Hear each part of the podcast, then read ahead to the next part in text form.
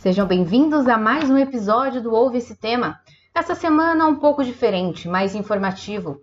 Hoje o assunto é focado na angústia de milhares de estudantes do nosso país, especialmente os que vão prestar vestibular e Enem este ano, e são alunos da rede pública de ensino. Como ficam as aulas não ministradas durante todo esse período de suspensão pela Covid-19? Como está sendo o plano do governo do estado de São Paulo para amenizar os prejuízos? Será mantido o calendário do Enem? Reunimos as principais informações divulgadas até hoje, 30 de abril de 2020. Eu sou Evelyn Silva, aluna do terceiro ano de URNO da FAD, e relembramos agora a trajetória da suspensão das aulas em todo o estado.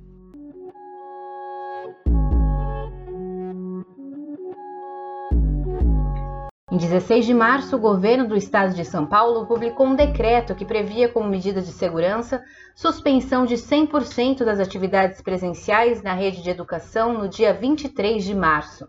O governo de São Paulo e a prefeitura da capital paulista anunciaram que vão suspender gradualmente as aulas nas escolas estaduais e municipais a partir da próxima segunda-feira. Dias depois, houve a suspensão do funcionamento de estabelecimentos que não prestavam serviços essenciais, com isso, a rotina dos servidores de educação em teletrabalho, chamado home office, aumentou. E o recesso previsto para esse ano foi adiantado. No dia 8 de abril, foi realizado o primeiro pagamento do programa Merenda em Casa, e de acordo com o site oficial da Secretaria de Educação, cerca de 732 mil estudantes da rede estadual receberiam 55 reais mensais para a compra de alimentos. E olha, a partir de amanhã a TV Cultura vai ter um canal voltado para a educação. Trata-se de uma parceria com o governo de São Paulo para suprir a falta de aulas presenciais durante a pandemia da Covid-19. E chegamos na semana atual. Dia 27 de abril, segunda-feira, 3 milhões e meio de estudantes da rede estadual tiveram a volta às aulas por meio de ensino remoto, realizado pelo aplicativo chamado Centro de Mídias SP e dos canais digitais da TV Univesp e TV Educação. No aplicativo, segundo a Secretaria Estadual de Educação, o aluno que realiza login tem a internet liberada pelas operadoras para ver as aulas. O professor voluntário Marcos Oliveira, que ministra as aulas de matemática no nosso cursinho pré-vestibular, e também é professor na rede estadual em Sorocaba, nas escolas Professor José Quevedo, no bairro Cajuru, e professora Zélia Dulce de Campos Maia, no Parque São Bento, conversou com a gente por telefone e conta sobre as orientações passadas ao corpo docente da rede como os professores estão se organizando para atender às dúvidas dos alunos nesse período e se há previsão de retorno das aulas presenciais. Oi, Evelyn. Oi, Marcos, tudo bem? É, primeiramente, obrigada por participar desse episódio. E eu gostaria que você contasse para gente como foi o início da organização interna nas escolas que você atua para que os alunos pudessem retornar às aulas de forma não presencial. Primeiramente, agradecer a oportunidade de participar do Ouve esse tema. Bom, a instrução inicial é, se deu na semana passada, no período de, de 22 até 24 de abril, que nós tivemos um processo de replanejamento. Pela primeira vez, o replanejamento dos professores né, para esse período de aulas foi da forma não presencial, utilizando o Centro de Mídias de Educação de São Paulo, um aplicativo novo, criado para esses tempos de pandemia. E nesse período de replanejamento, os professores tiveram um incentivo à busca ativa dos alunos. Como que funciona isso? Procurar os alunos para que eles é, participem das atividades à distância, é, no, no modelo de educação chamado Educação Mediada por Tecnologia, em que os alunos vão é, ter aulas e, ao mesmo tempo, ter um material impresso que eles vão receber nas próximas semanas. Então, os professores foram é, receberam formações, receberam orientações da Secretaria de Educação para trabalhar de uma forma nova com esses alunos durante esses tempos adversos. Certo. E como você avalia esses primeiros dias? Uh, a minha avaliação, é, o projeto começou ontem, né, dia 27, é, com aulas para os alunos desde o sexto ano até o terceiro ano do ensino médio. as aulas estão sendo coerentes com o que a gente estava que a gente estava vendo durante o bimestre, que, que foi interrompido, e os conteúdos são, são, estão sendo passados por professores da rede que foram escolhidos para irem para São Paulo trans, é, participar dessa transmissão das aulas via, via aplicativo. E está sendo um conteúdo bem didático, bem, bem coerente com o que a gente estava passando em sala de aula, sim. Certo, e a gente sabe que os alunos, cada um tem uma realidade em casa, né? E eventualmente podem surgir dúvidas de como acessar o aplicativo. É, nas duas escolas que você trabalha, como que está sendo essa comunicação com os alunos para eles tirarem dúvidas? Num primeiro momento, é, foram criados grupos de WhatsApp com todas as turmas, né? Então, cada turma tem seu grupo de WhatsApp, os professores estão conectados com os alunos por meio desses grupos. Então, a gente tira dúvidas, tanto da matéria quanto problemas de acesso do aplicativo, é, dificuldade de senha, login, essas coisas. Mas o próprio aplicativo vai integrar essas funções de comunicação dentro das próximas semanas. Como é um, aplicativo que está sendo desenvolvido aos pedaços, eles estão implementando os módulos a, a, a, com o passar do tempo e de acordo com a resposta dos servidores, mas ah, é provável que não nessa semana na próxima a gente já tenha o um contato direto com os alunos via aplicativo. Então a gente vai continuar esse contato via WhatsApp para qualquer outra questão, mas a, a, a, questão de conteúdo a gente vai começar a conversar com eles via o próprio aplicativo da, da, da Secretaria de Educação. E existe orientação da Secretaria de Educação para o retorno presencial ou ainda não é não está previsto? O secretário de Educação do Estado de São Paulo, Rocélio Soares, ele dá uma previsão de retorno gradual das aulas, ou seja, não todos os alunos vão retornar todos de uma vez a partir de julho de 2020. Ou seja, ele planejaria o retorno aos poucos, algumas turmas de alguns locais, de acordo, claro, com a evolução da, da Covid-19 e todo com, com as orientações que ele recebe tanto da Secretaria de Saúde do Estado quanto de órgãos internacionais como a OMS. Se caso esteja tendo algum problema com o acesso ou dúvidas de como baixar o aplicativo, procure orientações por telefone na sua escola ou converse com seus colegas para saber como a unidade que você está matriculado está se comunicando com os alunos. Aqui no cursinho, a partir dessa semana, vamos utilizar a ferramenta Google Meets, que para acessar, o aluno deve ter um e-mail do Google, o Gmail, e pode optar por ver a aula pelo celular, baixando o aplicativo do Google Hangout Meet ou pelo computador, que não é necessário download de nenhum programa, como explica a Carolina Silva, voluntária e integrante da coordenação do cursinho. Bom, aqui no cursinho FAD, as nossas aulas seguirão o cronograma normalmente, porém online. E nós utilizaremos a plataforma do Google Meet durante esse período. Então, toda sexta-feira, o professor ou a professora que for dar aula no sábado vai disponibilizar pelo Classroom o link para que os alunos possam acessar a aula no sábado. E a gente vai continuar usando o nosso horário de costume, que é das 8 da manhã às 2 da tarde. Então é muito importante que os nossos alunos fiquem atentos quais serão as aulas e os horários das aulas no sábado para não perderem.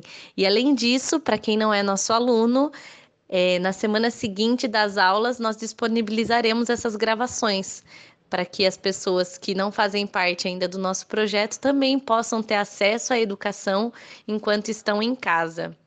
E aí nós utilizaremos o nosso canal do YouTube, Cursinho FAD. E respondendo uma pergunta que é muito frequente no nosso cursinho, como é que ficará o controle de frequência nesse período?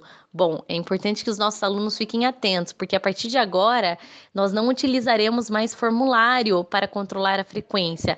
A partir de agora nós estaremos online acompanhando as aulas pelo Google Meet e registrando os alunos que de fato estão ativos nessas aulas. Ou seja, o aluno que não participar da aula no sábado online, ele terá falta no cursinho. E aí, como de costume, precisará enviar para nós, através do e-mail, justificativa da sua ausência. Caso contrário, ele pode acabar perdendo a vaga.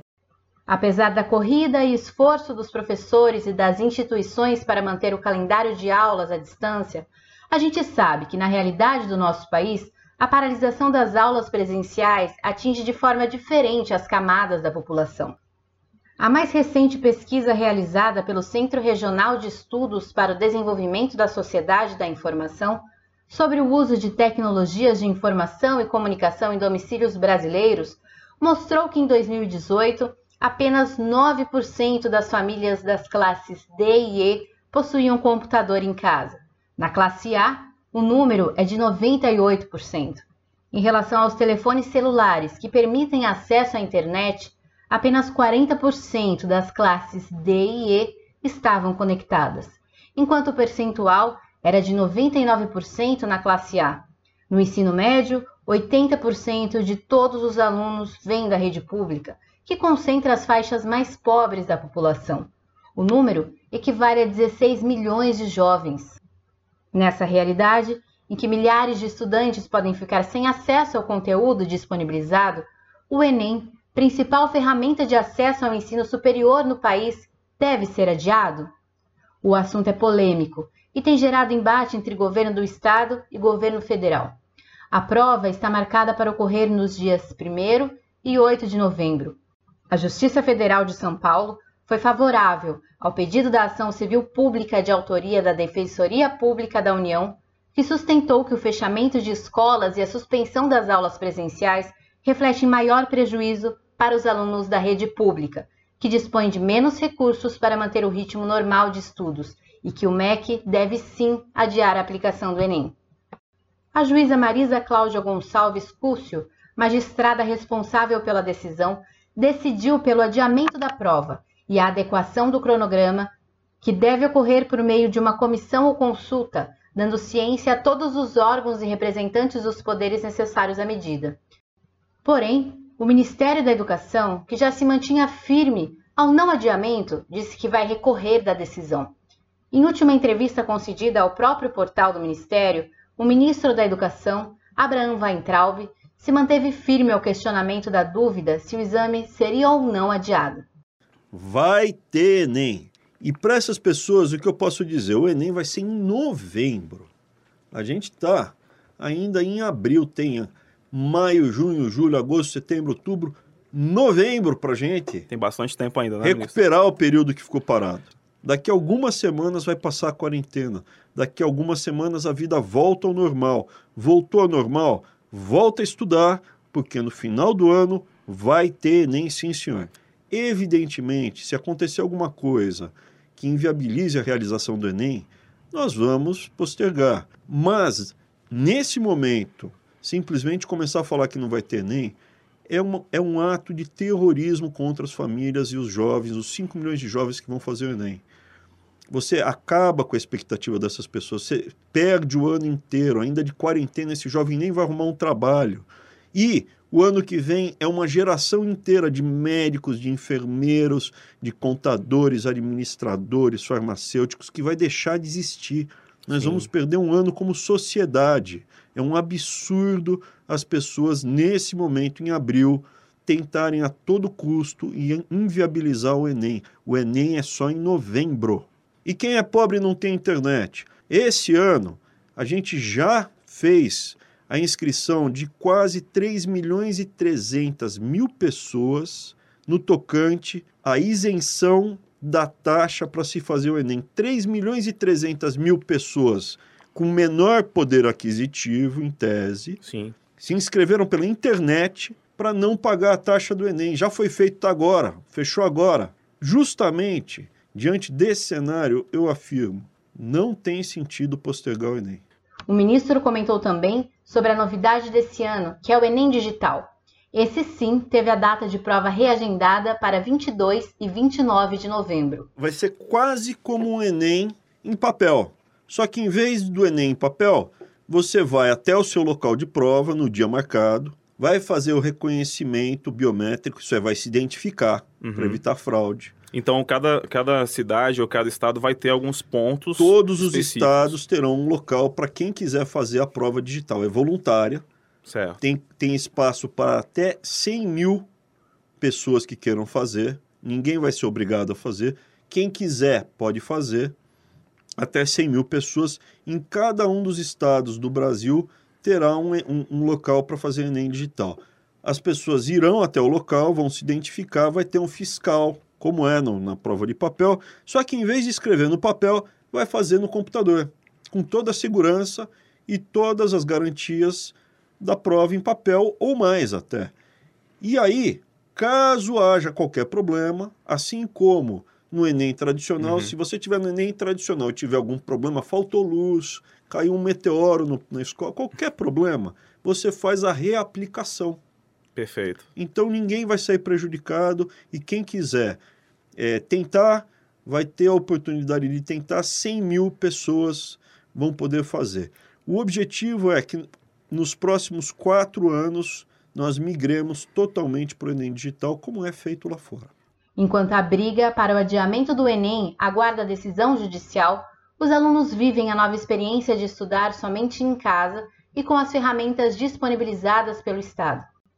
Nós ouvimos alguns desses jovens, alunos aqui do cursinho, que narram a experiência de utilizar diversas plataformas oferecidas pelas instituições públicas.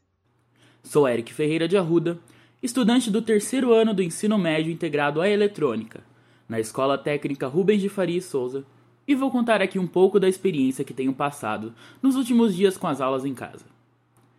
Nos primeiros dias da quarentena, decretada pelo governador do estado João Dória, não tivemos um parecer claro do Centro Paula Souza, instituição essa que cuida das ETECs. Mas basicamente, iríamos seguir o um modelo de quarentena proposto pelo governador e sua assessoria. Rapidamente, a coordenação do Rubens de Faria e Souza preparou um ambiente virtual improvisado, no Google Sala de Aula, onde alguns professores puderam passar atribuições pendentes e se comunicar. É claro que não foi de todo sucesso. Professores sem saber mexer, alunos desavisados e alguns que tiveram problemas em geral com o acesso à internet. Mas mesmo assim, a ação rápida da equipe pôde nos preparar para, para o método oficial utilizado pelo Centro Paula Souza. O centro nos mandou instruções, tanto para os profissionais da escola quanto para os alunos para acessar a, a plataforma Microsoft Teams.